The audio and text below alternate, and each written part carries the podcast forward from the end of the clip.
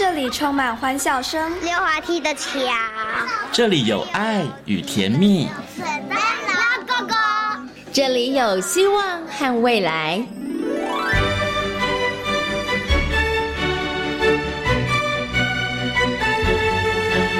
遇见幸福幼儿园，遇见幸福幼儿，遇见幸福幼儿，遇见幸福幼儿园。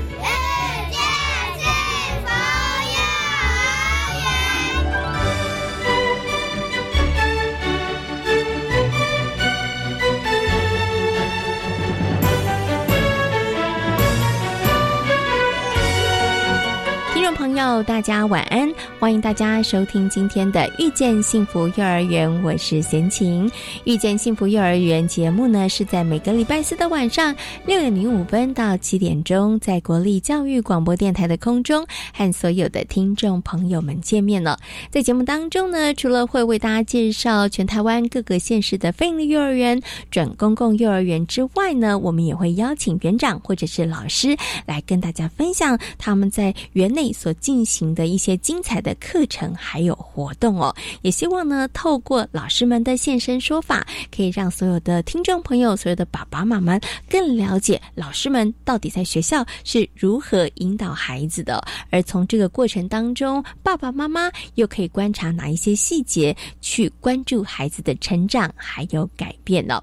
在今天幸福幼儿园的单元当中呢，为大家邀请到了前镇飞营幼儿园的吴家燕老师来跟大家。分享他如何带着孩子们来进行种植的活动哦。那么在大手牵小手的单元当中，为大家邀请到的是西西亲子教育中心的创办人徐玉婷老师，来跟大家分享到底该如何训练孩子的专注力。好，马上呢就来进行节目的第一个单元——大手牵小手。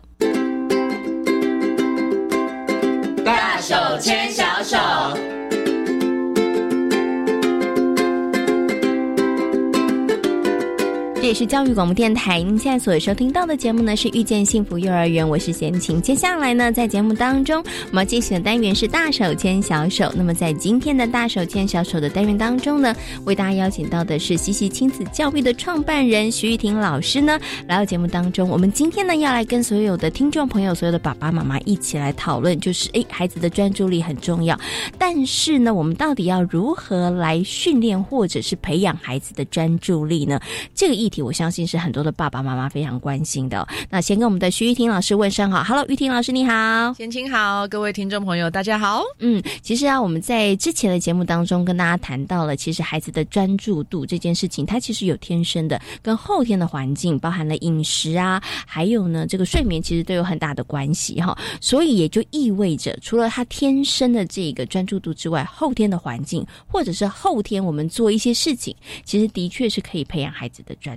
没错哈，好，那想请问一下这个徐老师哦，就是孩子的专注力，他其实是可以培养的。那我们到底要从几岁，孩子几岁的时候来培养孩子的专注力呢？我跟大家分享，就我们家自己的故事好了。徐老师有两个儿子，我们家的弟弟呢，我从他六个月大，我就发现。他真的是九大气质里面的注意力分散度非常高的宝宝，就是你随便发个声音，他就立刻转头了。对他小的时候，baby 嫩婴的阶段，他很好被转移。他哭哭的时候，你就摇摇玩具啊，你跟他讲讲话，哦，他很快就被转移了。可是他六个月大的时候，他开始吃副食品。所以他正在吃副食品呢，他看到爸爸在旁边吃面包，他就会赶快去看爸爸的面包。哦，他又看到哥哥在玩积木发出声音，他又赶快转头也想要下去跟哥哥玩积木跟那个乐高。所以你就会发现他就不专心吃了。对，你就会发现其实分散度、注意力分散度高的孩子，他们从很小很小就能够被观察出来。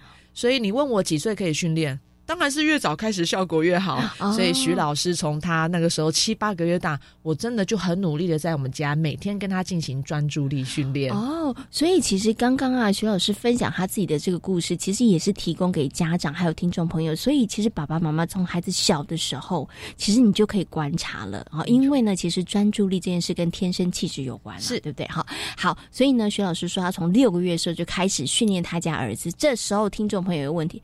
六个月是什么？对呀，六个月是要训练什么？是拿一本书给他说，哦，有没有六？好不好？一岁成啊，看有没有看到三分钟？好不好？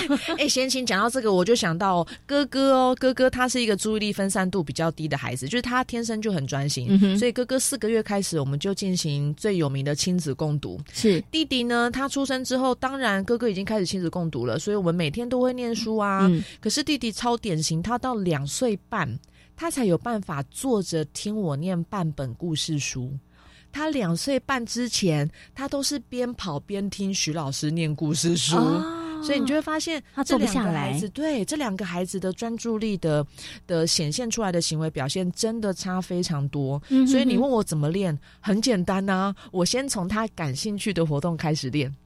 可是我们就算他感兴趣的活动，六个月有什么感兴趣活动？六个月就是吃跟睡啊，偶尔会爬，对不对？对呀，到底有什么？六个月有时候还不一定会爬嘞。有有有有，我跟你说，我跟你分享一个故事，就是我们家老二非常有趣，他从小对很容易分心，可是他只有对一件事情非常投入，嗯，那件东西就是球，嗯，他只要有一颗球。他可以很专注的去跟你玩任何球类的活动，所以当我发现，哎，我终于找到他的罩门了，就是那颗球，我就开始利用这个球跟他玩很简单的游戏。那时候我记得他七八个月，他已经会爬了，所以我会滚那一颗他最喜欢的那个绒布的球，我会把它滚到他旁边一点，他就会想要去爬过去，爬过去拿过来给我，因为给妈妈之后，妈妈会继续跟他互动，所以他就会有那个动机，会继续去找那个球在哪边，所以。就这样子互动之后，你越滚越远，嗯，越长越远的地方，所以就会拉长他必须要专注的去找出那颗球的那个时间。所以六个月、八个月，当然他不可能专注太久啊，可能三秒钟，他一转头看到旁边车车，他又忘记了。可是慢慢的练习，每天这样子的玩，哎，你会发现他慢慢开始可以专注三秒钟，嗯，五秒钟。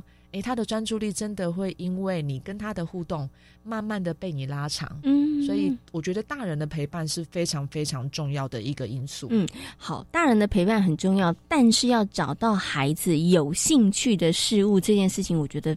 更加的重要，因为如果你找不到那个有兴趣的事物，大人可能也会很挫折，因为觉得说，哎，我已经花时间了，哎，你怎么还是这么容易被分散，对不对？但是怎么样，呃，找到孩子有兴趣的，这个真的就要靠爸爸妈妈在生活当中，你去观察孩子，对他的眼光会放在什么地方，或者是什么东西出现的时候，他的眼神就被吸引了哈。那这个其实就是考验。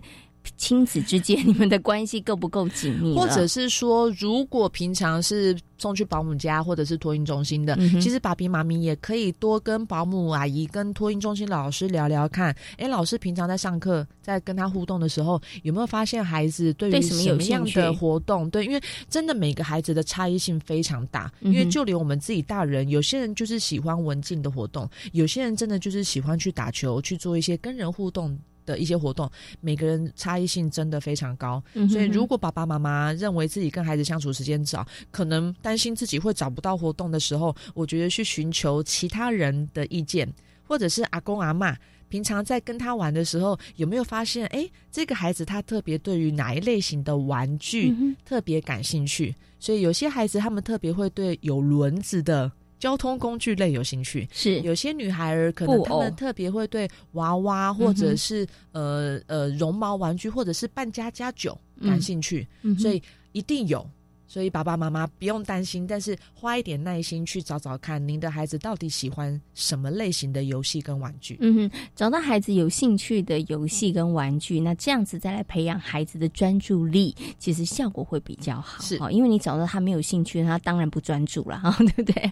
所以一定要找到他有兴趣的。那刚刚呢，其实徐老师有讲哦，孩子的这个专注力越早训练，其实是越好的。那当然，他的效果上面也会比较容易显现哦。那我们。我们刚刚提到的是真的比较小的小朋友，大概六个月哈。对，那你真的只能从他有兴趣的 事物开始哈。那如果再大一点的，比如说他到两岁、三岁的时候，当然还是要做，呃，还是要做一些孩子有兴趣的一些事情。但是，是不是有一些活动，或者是亲子之间的一些互动，其实我们也可以帮助孩子来训练或者是培养他的专注力呢？嗯，就算是大一点的孩子，两三岁，两三岁，我觉得。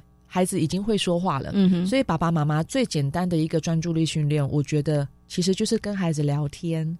你聊天也是一个训练专注力啊！当然啦，哎，贤琴，我们今天这样子在录广播节目哦。如果我不专心的时候，我可能讲一讲，就会说：“哎，贤琴，我跟你讲，我今天早上吃的早餐好好吃哦。我今天从台中上来，我今天发现了什么什么什么。”哦，你就会闪神我就会离题了，我就会天马行空开始乱跳。所以，爸比妈咪不要小看聊天这件事情。人跟人沟通聊天的时候，不是单纯只有讲话，我还必须要注意到对方的表情，嗯哼，还有您你的动作，还有我给。你什么样的一个肢体回馈，一个语言的回馈？其实人跟人沟通，我觉得很简单，可是也很困难。所以在两三岁幼儿阶段，你跟孩子说话，鼓励他跟你说话，然后慢慢的，我们试着去聊同样一件事情。嗯。这个东西其实不管是两三岁或者是四五六岁，都是一个非常重要的专注力训练。哦，原来聊天其实就可以训练这个专注力哈，所以爸爸妈妈真的要跟孩子多聊天。是，但是我有问题，如果孩子他其实真的很容易离题，怎么办？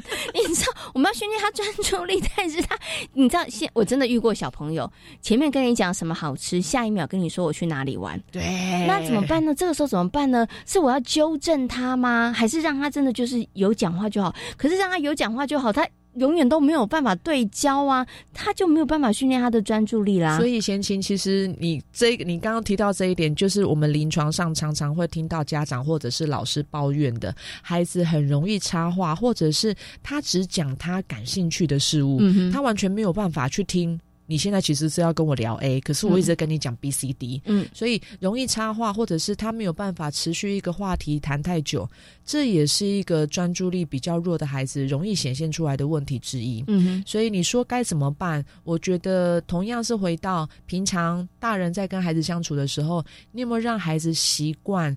去专心聊同样一件事情，还是其实大人你自己也是很容易岔题离题的人，所以孩子离题你也跟他一起跳，你没有有自觉的去把孩子这个话题拉回来，嗯。所以孩子容易跳题，我觉得很合理，因为孩子本来就是想到什么就想要急着跟爸比妈咪分享，可是如果爸比妈咪有意识的去，我把他拉回来，对哦，我知道你说的那个很好玩，可是宝贝，我们刚刚在聊今天早上老师跟你们玩的那个什么游戏，对不对？是，所以适度。的把孩子拉回来，哎，对吼，我刚才讲的那个游戏，我好像还没有跟妈咪讲完呢。所以每天每天透过这样子的练习，让他习惯去讲完一件事情，我们再跳下一件事情，或者是爸比妈咪正好在谈话的时候，妈妈妈妈，我跟你说，这样子的一个插话。其实也可以从家里面让他慢慢去练习。好，请你等我十秒钟，我跟爸爸讲完了，嗯，我们就来听你讲。是，所以某种程度，你有没有在家庭生活的这样的一个时间里面，创造一个可以专心听孩子说话的时间，而不是每天就是你赶快，你动作快，你东西快点收好，我们要准备上床睡觉了。这样单向的输入，我觉得亲子沟通其实很多，也有很多东西我们可以聊的。好，所以刚刚有提到了这个聊天训练专注力要有一些些的方法，所以爸爸妈妈其实你也要够专注啊，因为你不够专注的时候，孩子离题你都不知道，然后你都不知道把他抓回来哈。那所以呢，刚刚有提到了，哎，聊天也是一个训练孩子专注力的一个好的方法哈。好，那其实啊，提到这个专注力的训练，刚刚呢，徐老师有提到了，哎，我们真的可以去看，呃，这小朋友越小的时候训练越好，然后简单来讲，其实聊天其实就。可以训练专注力。那当然啦，坊间其实有很多很多的书，也告诉大家，其实，在生活当中，你也可以做一些小活动啊，然后来训练孩子的这个专注力哈。但是啊，刚刚有提到，这个爸爸妈妈真的要有点时间、空间，哎哎，营造一个环境跟孩子聊天，或者是进行这些专注力的活动。但有些爸爸妈妈可能他们真的工作比较忙，或者他们很担心自己的专业能力不足，于是呢，他们就觉得说，哎，好像现在坊间有蛮多的课程，那他其实就会呃标榜着就是训练孩子的专注力哈，所以想请问一下这个徐老师，有真的需要这样子呃送小孩子去上这个专注力培养的课程吗？嗯，应该是说，我觉得还是回到问题本身，孩子到底为什么不专心？嗯，好，因为我们上一集有谈过，会让孩子不专心的原因，其实太多太多了耶。可能是饮食，可能是睡眠，或者是大人其实从小可能很少陪伴孩子去做完一件事情，所以孩子不专心所导致的一个真正成因，其实非常多种。可能是孩子自己本身，或者是环境因素造成。那第二个重点是专注力，其实还有很多种面向。有些孩子他分散专注力不好，但是他可以专心做同样一件事情，可是他不能一心多用。是，所以我要提醒爸比妈咪的重点是，不管我们要给孩子什么样的协助，不管是不是要上课，我觉得都应该回到根本，是我们能不能够找出来这个孩子他目前在这个年纪。在学校、在家里面这些情境，他到底哪一个专注的层面不符合他学校或者是他在家庭的生活？嗯，所以真正找出来孩子不专注的原因，我们才能给予孩子真正需要的练习跟训练或者是课程。嗯，哦，所以就我的。就我的经验，我觉得首先还是得先实际的去观察孩子，他到底不专心的原因是什么。嗯哼。然后，所以坊间的课程，呃，专注力课程真的蛮多样的。那呃，从我们职能治疗师的角度，我们的我们的思考脉络就会是，我们先做一个。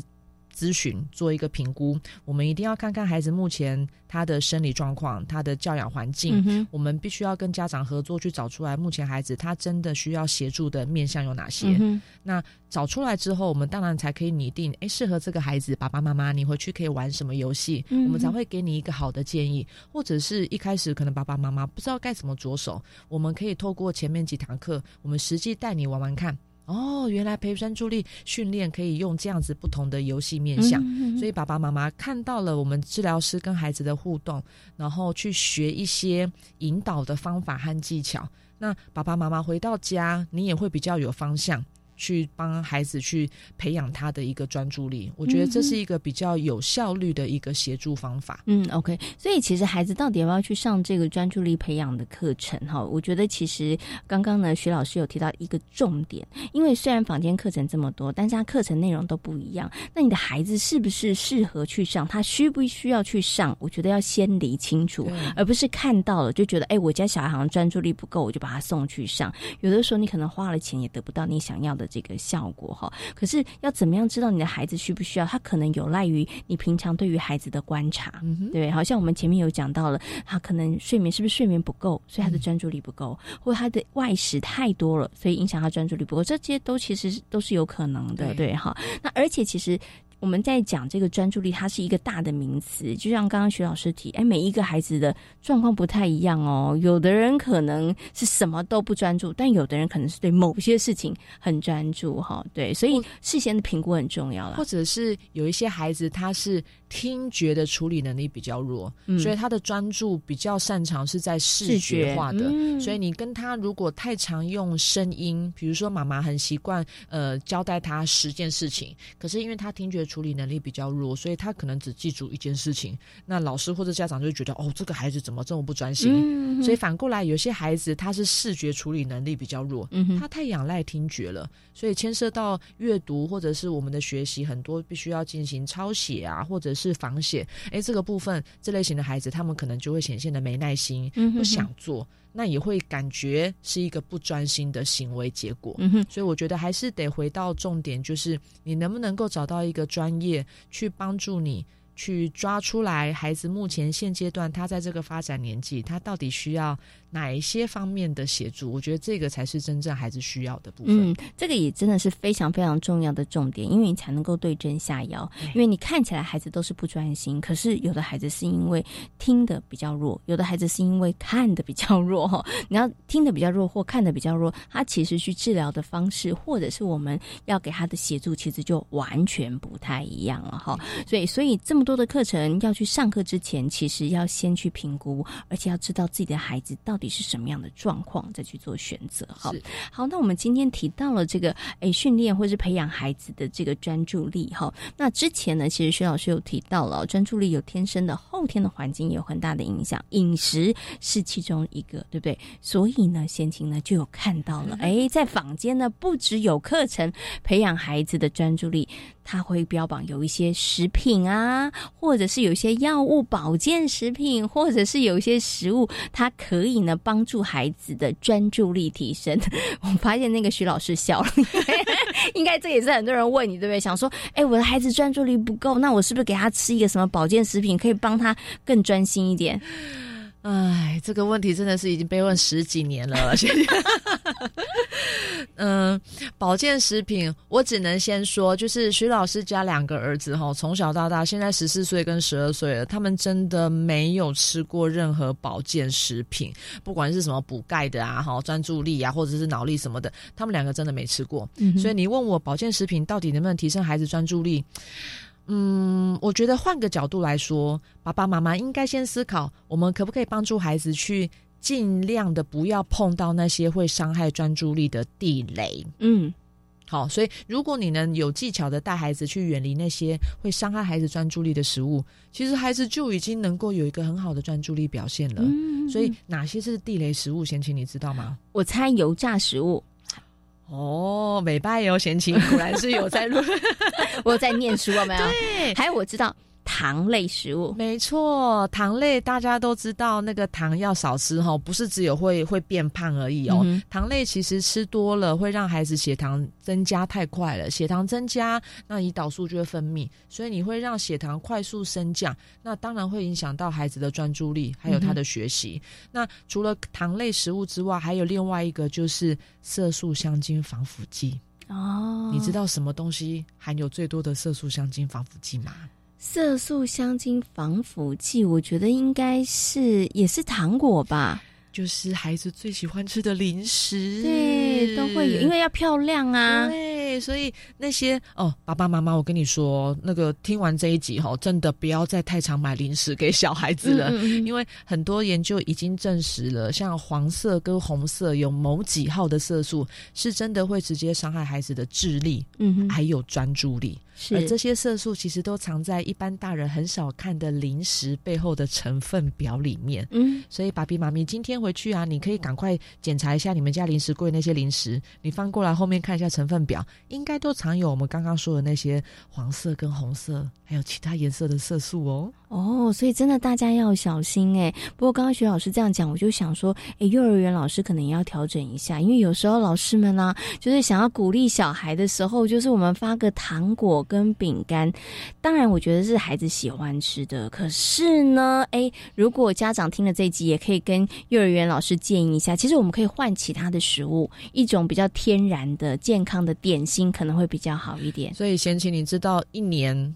十二个月，我最怕什么节吗？我知道什么万圣节啦，或者是圣诞节啦，对不对？因为我最害怕的就是万圣节。万圣节小孩子最喜欢说的那句话就是“不捣蛋就给糖”。对，所以你你看孩子那些那个袋子里面那些糖果，五颜六色的，对，都是我们最害怕、最担心孩子会吃到的东西。是，所以爸比妈咪，如果你能够从孩子的饮食。食物食欲的这件事情开始着手，其实您对孩子的专注力应该就会已经有一个很明显的提升喽。嗯，我觉得他的可能等于是起跑点就不会太差了。对，因为他如果在生活当中还常常吃进这些东西的话，你知道他还没跑，他其实他已经先退后两步了。对，然后好，所以刚刚呢，徐老师讲到这个，我还有觉得有一个也要提醒，我也发现很多小朋友会喝含糖饮料，这其实也是不太 OK 的，对不对？晴晴，你知道我很常去国小跟幼儿园担任巡回。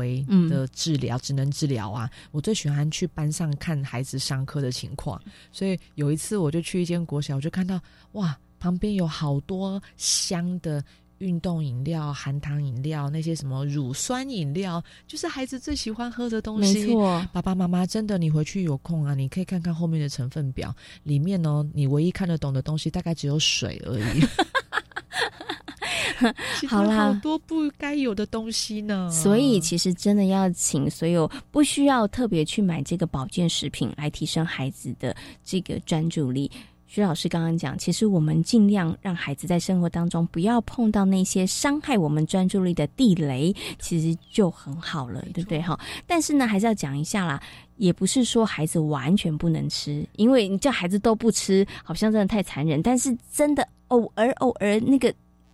满足一下口腹之欲就可以了，但是不要变得太频繁。然后也要鼓励家长还有老师们，拜托，真的不要再用糖果跟饼干或者是含糖饮料去鼓励小孩了，因为这对于孩子的健康、对于孩子的专注力发展来讲，其实都不是一件好事。哈，好，那今天呢也非常谢谢呢，学婷老师在空中呢跟所有的听众朋友谈到了要如何来训练孩子的专注力。谢谢徐老师，谢谢大家。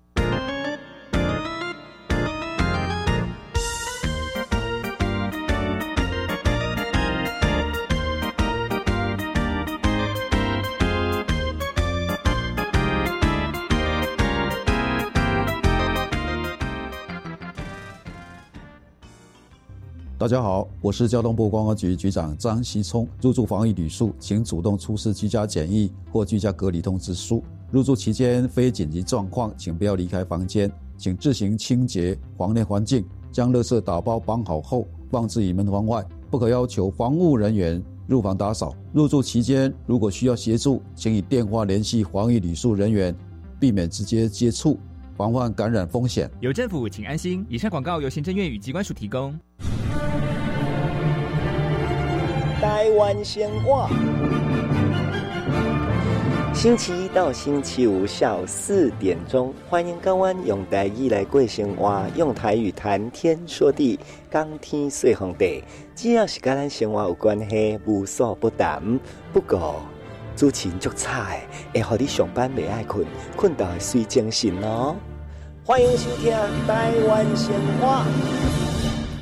唉。大宝、二宝要上幼儿园，缴费更多喽。放心，读公立、非盈利或准公共幼儿园，今年八月起，每个月最多缴三千元，二胎、三胎再减免，真好哎！那育儿津贴有增加吗？自己带或是读私立的，今年八月起，育儿津贴增加到每个月五千元，咱们三宝还可以领更多哦。零到六岁，国家和你一起养，请上全国教保资讯网查询。以上广告是由教育部提供。大家好，我们是台湾弦乐团，我们都在教育广播电台。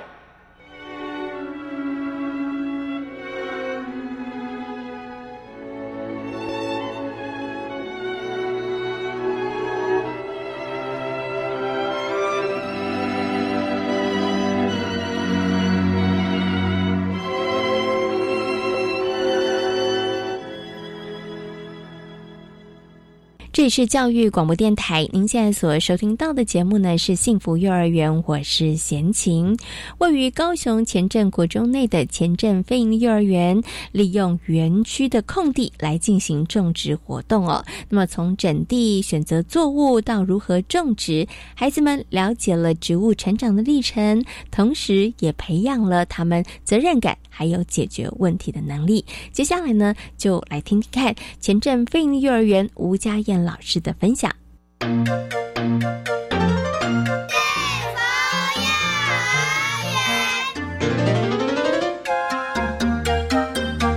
那嘉燕老师呢，要来跟大家分享呢，前镇飞鹰的幼儿园你们所进行的一个种植的课程哦。那其实呢，前镇飞鹰的幼儿园其实我们拥有很好的这个环境哈。那我想嘉燕老师就是跟大家先谈一下，你们可以种植的这个地区，或者是通常会是在什么地方啊？因为我们校园呢，我们就是有一方菜园，就是一个还蛮好运用的一个点。可是，一开始的时候，我们那些那个土地方是学校提供给我们，可是。就是还没有开垦，然后我们一开始其实是带着孩子开始整地，然后开始挑那种泥土里面的石头。后来我们又新买了土，然后慢慢的去把它填平，然后才有现在那种可以种植的菜园。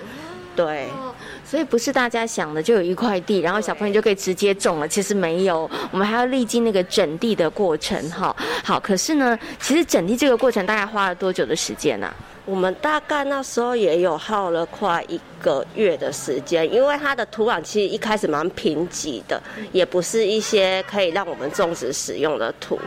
对，所以我们就是要去设想我们要如何分地，然后如何分林。对，然后还要去搬砖头来帮他填的一个区域，围出一个区域。对。听到这边，大家可能很好奇，嘉燕老师，你是农家子弟吗？你怎么那么清楚？哦，其实我 我生长的地方，阿公阿妈他们是种田的，但是其实我从小就是有有经历过这些环境，但是其实没有亲身的，就是真的去。体验过，只是有有这个资源，然后可能从小看到大啊。其实我们教孩子种植，其实我们也是一个老师，一个很重要的引导者。我们就是需要去先学习一些专业知识，可能上网搜寻资料啊，然后诶适合季节种植的蔬菜，然后我们肥料怎么使用啊，然后土壤该怎么。去填补那些我们要种菜的地方。是 OK，所以老师们其实也先做了一些功课，对不对？虽然像嘉燕老师说，小时候是有那样的环境，但是那个熟悉度可能没有那么高，所以为了引导小朋友，其实老师也先做了很多的功课，然后在这个过程当中跟孩子们一起来学习哈。所以花了一个月的时间整地哈，整完地之后，其实就可以开始种植了吗？哎，我们其实还没有开始，我们就是先跟孩子设想我们的。我们的菜园需要种植什么东西？然后，其实孩子也是会有提了很多的蔬菜啊、蔬果。其实孩子提出来的，我们都会愿意去试。然后，我们会一开始会从种子开始试。然后，种子试的时候，其实过程中也是会有失败的，就是哎，怎么都没有长出来。然后，后来我们都经历了菜苗。然后，其实这过程中，我们就会引导孩子去发想：哎，为什么我们的菜？长不出来是土壤的问题吗？还是我们种植的过程，我们浇水、我们施肥的问题？对，然后孩子就会去观察，对，然后从过程中我们就去发现问题，然后解决问题，不断的修正，然后才慢慢的我们就是想出了一套。哎，那我们可以先把，因为我们一开始是把种子都撒在菜园里面，对，后来我们就开始慢慢的会去先把它种在小盆栽育苗。对，育苗之后再慢慢的把它移植过去我们的菜园，对。真的好厉害哦！小朋友懂得要先育苗这件事情哦。不过刚刚佳燕老师讲一个，我觉得很有趣，就是因为小朋友一定是天马行空嘛，想种什么就种什么。可是这个时候小朋友可能没有考虑到现在是不是对的季节，或者是他是不是适合的这个场地哈。可是刚刚嘉燕老师说，其实都让孩子去试。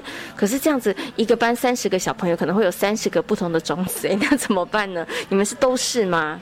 我们其实会去筛选的，我们其实也没有全部都是，我们会用投票的方式，我们会选出先暂时的，他们有可能三十个好了，三十个 idea，然后其实他们突然提出啊，可是最后的投票方式也不一定，我们会先设想，哎，那我们先选五种好了，对，然后我们就去投票，然后这个诶，就是投票的就是你五种，然后就开始种植。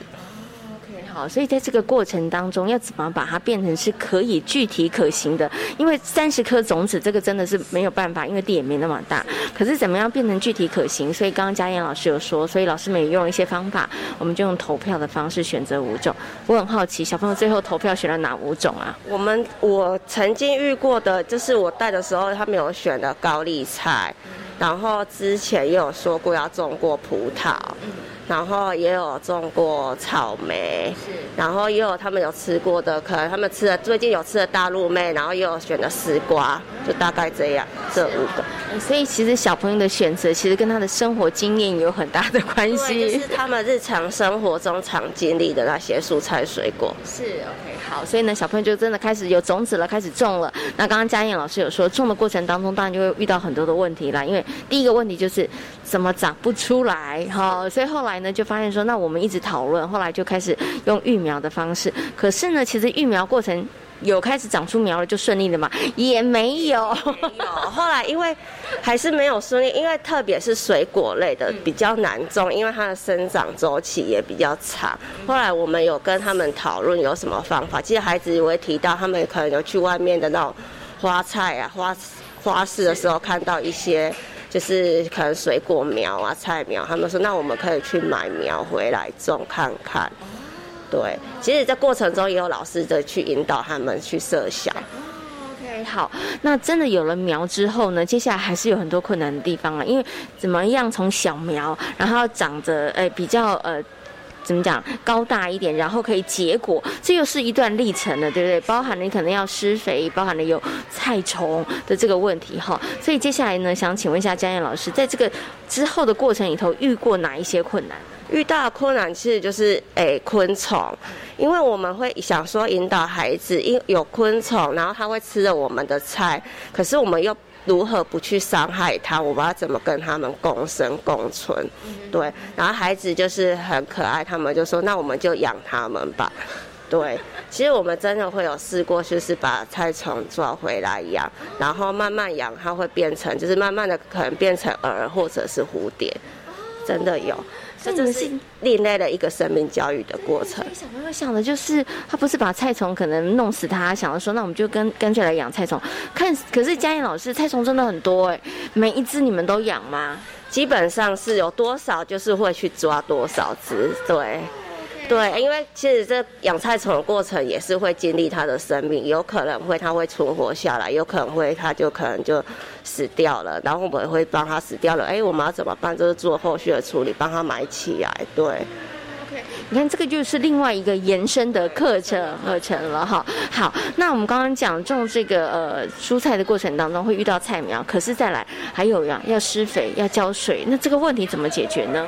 其实我们诶，我们都会带孩子一早来，我们会带他们先去巡视菜园。其实他我们不用说，他们就会有期待，因为其实一开始从种子到菜苗这个过程中，他们可能比较没有那么积极，因为他觉得怎么还没有长高。可是后来他们每天去观察，每天去观察，哎，菜怎么慢慢的长高长高了，而且最后好像越来越高，而且好像有结果又不一样，然后会引发他们的期待感。然后其实我们会。带孩子就是延伸，就是带他们去测量菜的高度，就每天每个礼拜它的生长的那个起始阶段啊，高度不一样，然后会有几片叶子呢，然后叶子上哎怎么多了几个洞？为什么？其实这会引发他们的兴趣。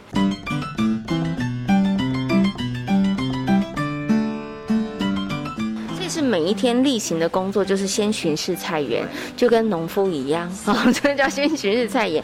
所以像浇水，也就是小朋友每个人都要做吗？还是你们其实会有排班呐、轮流啊这样子？诶，我们诶，如果我们的课程的话，我们会其实会排班。有时候呢，可能今天我们先学习区活动前呢，诶，大班先下来，我们先去看我们的蔬菜浇浇水、施施肥，然后可能明天就换我们的中小班下来。对，其实我们那时候，其实我们上诶来远到入班的期这一段时间，我们也时候也会看，哎来了几位同学，我们就先带他们过去看。对啊，有时候也会利用下午的时段。对。所以呢，其实在这个过程当中哦，其实真的种植植物，我觉得就跟养宠物也是差不多哈。其实要花很多很多的这个心血哈，然后真的每一天要看它的变化。那有的时候呢，还不能够太心急，因为它可能长得还没有你想的那么的快，对不对？可是我想请问一下嘉燕老师，会不会有小朋友在这过程里头，他就觉得说啊，怎么还没有长大啊？又要浇水了吼，又要去看，会不会有小朋友会流露出那一种啊，怎么这么慢的那种，或者不耐烦的那种？感觉，其实我们的孩子很少，他们喜欢，其实孩子是喜欢玩水。那喜欢玩水的过程中，那我们就利用浇水，提供他不同的容器，然后给他去装水，然后去浇。其实也给他一个乐趣。在这过程中，我们也会引导他如何去看土壤的湿度，因为有时候他们也会浇的太多太满，对植物也不好。对，我们引导他，哎，我们去看土壤的湿度，然后我们可能浇的刚刚好就好啊，教他们如何去分辨。所以我发现了每一个地方，它都有好多可以去学习的。你看要怎么看这个湿度，然后浇水要怎么浇的适量。然后我觉得最重要就是老师真的很厉害。发现小朋友有点疲倦了，来，我们今天换不一样的容器 浇水，小朋友就觉得哎，好像很好玩，又变成一个新的游戏哈。所以在整个过程当中，我觉得老师真的是眼睛要睁的雪亮，看着孩子的那个变化，跟孩子他可能现在学习的部分上他需要什么，你们要可能帮忙加油添呃那个添柴。火 让他那个动机可以烧的这个更旺哈。好，那接下来请问一下嘉燕老师哦，这个就是种植之后这些蔬菜，你们刚刚讲高丽菜啦、丝瓜啦，种植之后，然后这些蔬菜你们怎么处理呢？哦，我们会采收，其实就是一又是延伸另外一个课程的，我们会把它采收起来，然后开始整理，然后就是我们后续的烹饪。对，因为我们学校我们是走学习区，可能会有一个生活区或一个烹饪区，然后我们会利用这个时间，我们会小组，然后帮我们采收的蔬菜呢，可能洗一洗、切一切，然后这个过程中，其实孩子就是有都有练习到一些手部的精细动作、生活自理的能力，然后我们就开始烹烹煮。可是烹煮的过程中，其实会引导他们，哎，那个丝瓜我们切的多厚，然后多细，然后。然后再可以拿去烹煮，然后烹煮的时候，哎，怎么今天我们的丝瓜怎么焖的比较久还没有熟？孩子就会去设想，哎，可能是我们对，可能是我们切的太厚了，对，就是引导他们去如何看那个油油温啊，然后我们的水分过程中水要加多少，然后才可以让我们的蔬菜就是煮熟，然后完成一道菜。哦，所以我觉得很厉害耶！从一个种植作物这个部分上面，它其实可以有很多的延续。像我们刚刚讲养菜虫，它就是另外一个可能对于这个昆虫自然生态的观察跟生命教育有关。然后呢，在当这个菜呢种植的可以收成的时候，你看收成之后，它又是另外一个课程，就是烹饪的课课程哈。可是像刚刚啊，嘉燕老师说，那个小朋友可能他们要自己去煮丝瓜，要焖丝瓜哈。这时候可能会有些家长想，可以吗？小朋友要切丝瓜，我就觉得危险的，对不对？然后呢，还要有油锅，然后还要焖丝瓜。嘿，这个小朋友真的可以做这件事情吗？还是孩子在做这件事之前，其实你们也做了很多的孩子的能力的培养跟训练？对，因为其实我们孩子从幼幼班开始，我们就让他们如何去，比如说我们厨房今天阿姨有有什么菜可以让我们孩子可以去刨刨皮，比如说丝瓜刨皮，然后我们可以去，哎，我们可以帮忙切蔬菜。当然，我们提供的工具都是安全的，对，就是安全刀，然后安全剪刀那些，让他们去切。对，然后或者是水果啊，我们也会让孩子如何练习去切水果，从基本的可能切香蕉慢慢开始，然后进阶到可能切芭拉。对，其实这个过程中，其实从他们从幼幼班，然后从小就开始有训练啊。其实我们也会跟家长沟通，可是如果他不小心切菜有切到手的话，我其实我们会跟家长说，就是其实就是。让他练习的一个过程中，但是我们他们的安全照顾，我们还是会看好。只是今天在练习的时候不小心切到一点点，可是孩子很很好、很可爱的都会分享说，没关系，哎，我切到手了，我可能包扎，我休息一天，我明天就会再来。对，不会因为可能不小心在。烹煮的过程中，然后不小心受伤了，然后就会去恐惧来做这个这一件事情啊。当然，我们在煮的过程中，因为我们是用会用电磁炉，不会用真的火，然后我们老师基本上都会在旁边看着他们，然后引导他们怎么去做，对。所以家长不用担心安全措施呢，其实老师园方都会做得很好。但是我觉得刚刚嘉音老师有提到一点哦，诶，爸爸妈妈不要想说啊，我前阵国小的前阵飞尼幼儿园小朋友厉害可以煮，我要叫我们家小朋友煮，没有，因为其实他们之前真的，你看从幼幼班的时候，我们就先从怎么开始刨丝瓜，对不对？然后呢，怎么样去削皮，然后开始一点一滴慢慢的累积，然后到后面他们才可以很顺利的刨丝瓜的皮，然后丝瓜切块。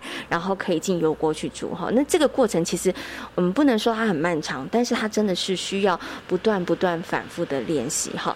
可是呢，想请问一下嘉燕老师，因为呢，前阵飞鹰幼儿园呢，它其实是采混龄教学的方式，所以在一个班级里头，其实有小班、有中班、有大班，所以以譬如说像种植，或者是到后来的烹饪。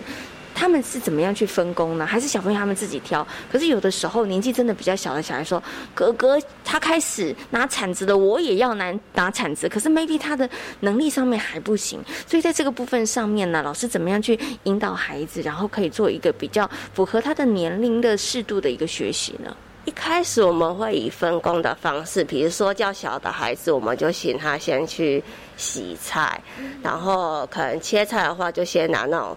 可能蛋糕刀啊，那种不会割伤手的刀子，先让他们去做，然后慢慢练好的时候，比如说他看哥哥在煮，我们会，比如说会两个，一个大的大班的孩子可能带了一个中班的孩子，然后可能中班孩子哎帮忙扶着锅子的那个把手，然后让哥哥可以炒可以翻面，对，然后再慢慢的是哎，好，那你觉得我们觉得他能力 OK 了，哎再换边，那哥哥。就是协助他，让哥哥扶着锅铲的把手，然后让弟弟可以慢慢的、轻轻的去翻炒那个菜。所以，我们红年班其实会借由大的孩子，然后慢慢的去去引导小的孩子，也是一个赢家的。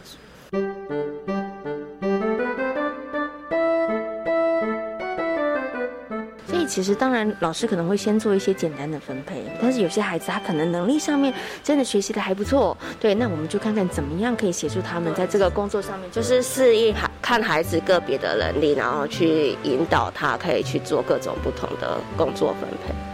其实这个真的是很重要，因为很多的大人，很多的爸爸妈妈，我们其实是用年纪在判断孩子能不能做这件事情。可是其实比较好的是要看孩子的发展跟他的能力能不能够做这件事情哈。重要是就是不要害怕，就放手让他们去做。可是放手的过程中，我们也会。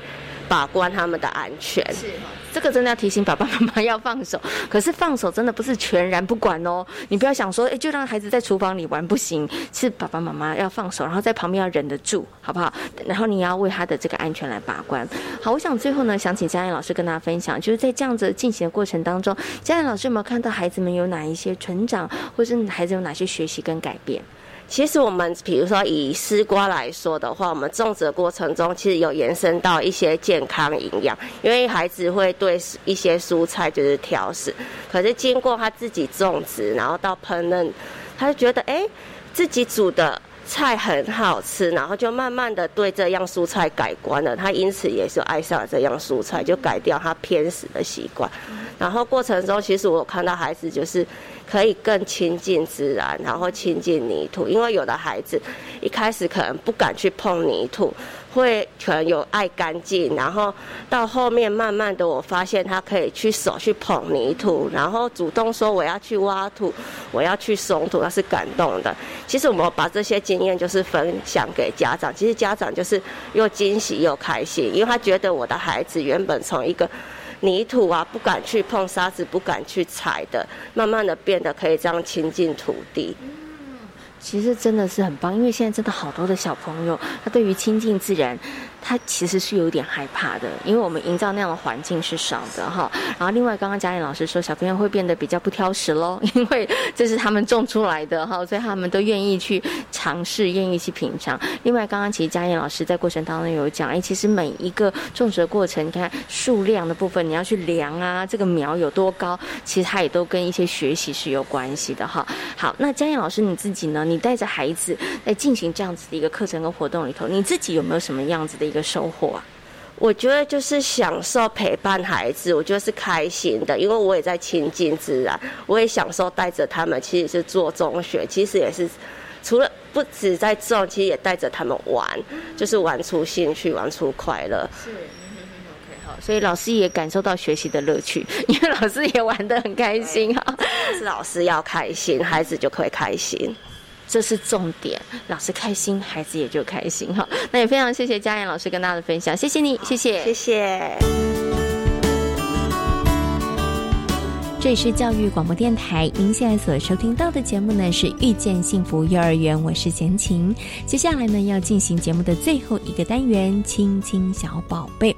如果你们家的小朋友说谎的时候，你会如何处理呢？相信很多的爸爸妈妈呢可能会直接处罚小孩，不过处罚孩子是不是有些技巧？到底该怎么处罚才有用？或者是应该用什么样其他比较好的处理方式呢？在今天的亲亲小宝贝的单元当中，同样的为大家邀请到的是正义飞鹰幼儿园的李淑丽园长，来跟所有的听众朋友、所有的爸爸妈妈来进行分享。亲亲小宝贝，呃，大家好，我是正义飞鹰幼儿园的李淑丽园长。呃，今天呢要来跟大家讨论的话题。是呃，发现小孩说谎的时候，请问该直接处罚小孩吗？嗯，其实孩子说谎，呃，本身呢，它其实是一种求生的本能。呃，有研究发现呢，大部分的孩子呢，其实说谎呢是逼不得已的，并不是因为他的本性真的很坏。那因此呢，呃，当爸爸妈妈呢面对孩子说谎的时候呢，先不要生气，那也不要呢急着处罚他。那找出他说谎背后的原因，呃，不要让他呢有说谎的动机，就可以呢减少孩子出现说谎的行为。那孩子会说谎，可能呢其实有很多的原因，呃，在他们的认知发展呢尚未成熟的时候，可能会把事实跟想象混淆，那说出所谓的无意义的谎言。呃，例如呢，昨天呢妈妈带我去动物园玩哦，但是呢明明昨天呢。他整天都在学校。那如果呢，我们熟悉孩子的发展历程，那遇到这样的一个情形呢，就比较能够理解。那只要帮孩子呢去厘清他的想法就好，呃，不需要呢太过的担心。但是呢，随着呢孩子年龄渐渐的增长，那也会发现呢，呃，就是他们会出现呢，呃，几种呢比较常见的一个呃说谎说谎的一个情形。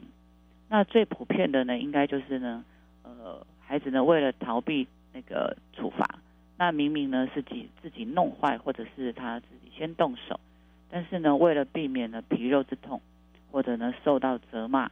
所以他只好选择呢，能够立即救命的方式，然后呢，把责任呢推给别人。于是呢，他就说谎了。那这样的一个谎言呢，有时候呢是一种呃自卫式的一个反射动作。呃，只要适当的呢，让他感受到安全，那孩子呢，其实就会自然而然呢，安心的承认自己的一个行为。如果呢，爸爸妈妈呢不希望孩子说谎。那么呢，适度的呢，给予孩子说实话的一个空间呢，其实是很重要的。